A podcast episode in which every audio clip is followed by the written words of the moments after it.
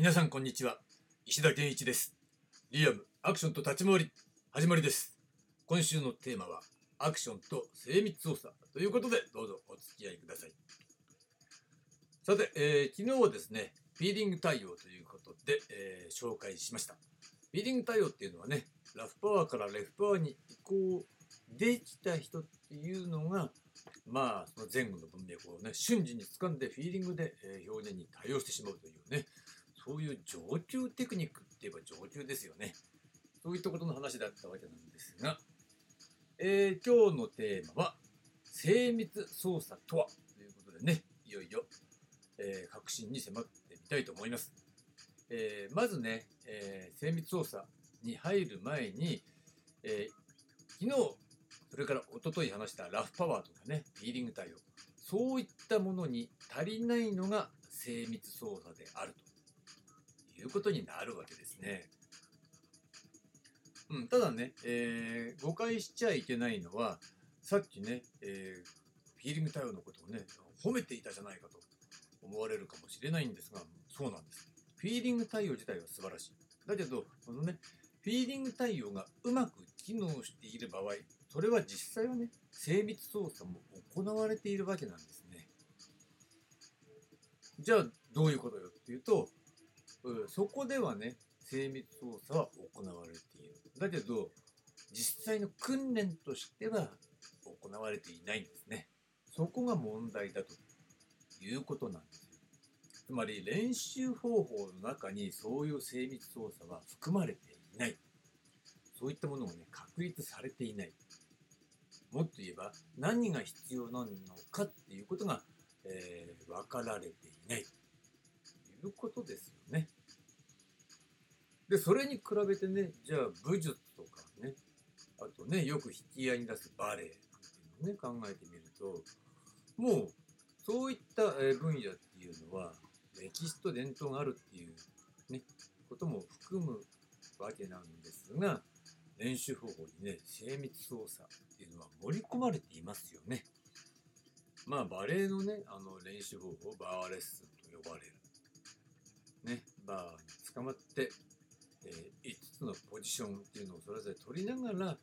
ね、えー、プリエって言ってね、その膝を曲げる動作やってみたり、足をね、こう、なんだろう、膝を伸ばす運動をね、やってみたりとかいろいろありますよね。だから逆に考えれば、どれだって、えー、そういうね、練習で行っている精密操作ができるのかっていうのが、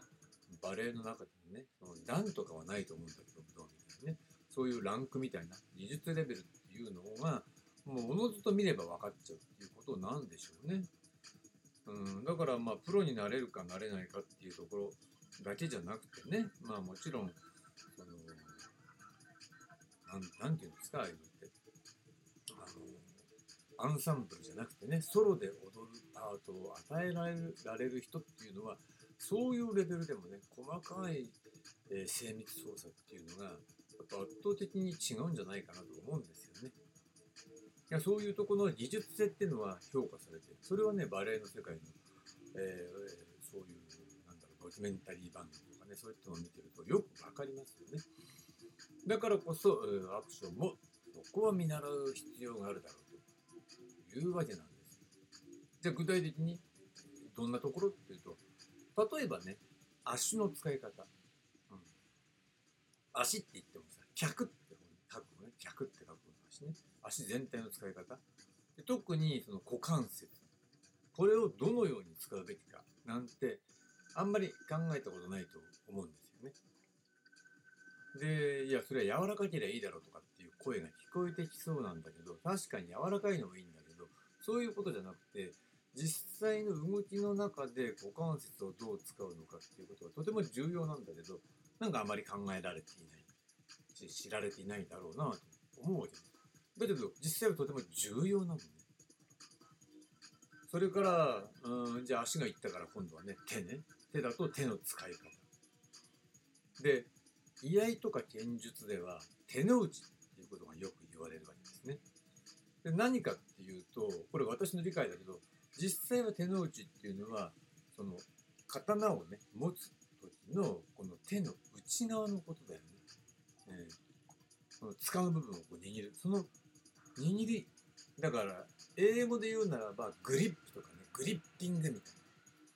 そういうねバットのグリップがどうのこうのみたいなね。ゴルフもグリップがあると言いますよね。ああいう感じ。それのもっと、えー、含みが多い手の内、ね、意味には含みが多いと思うんだけどそういうやっぱその刀を操作する際の手の内の重要性ということをね手の内っていう言葉に込めていると思うんですよ。じゃあアクションにおける手の内っていうのはどうあるべきなの？っていうことでまあもちろんこれはチャンバラっ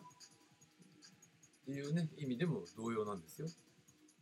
うん、じゃあ居合と、えーチャンバラのねアクション剣術だいわば。アクション剣術の手の内って同じなの？違うの？っていうとまあ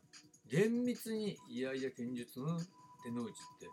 私はね正確には知らないんだけれども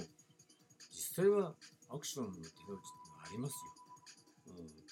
これは確実にあってそれはもうシステム化できるぐらいあるわけね。まあシステム化してるんだけ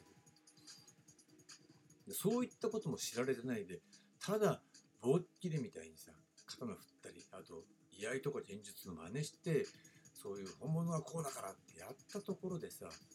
あーアクションっぽくならないんだかっこよくならないんだな？ってことも知られてないよね。でこれも精密操作でしょ他にもいろいろありますよ。例えば各関節のね角度とかっていうのもどのぐらいがいいのかっていうこと。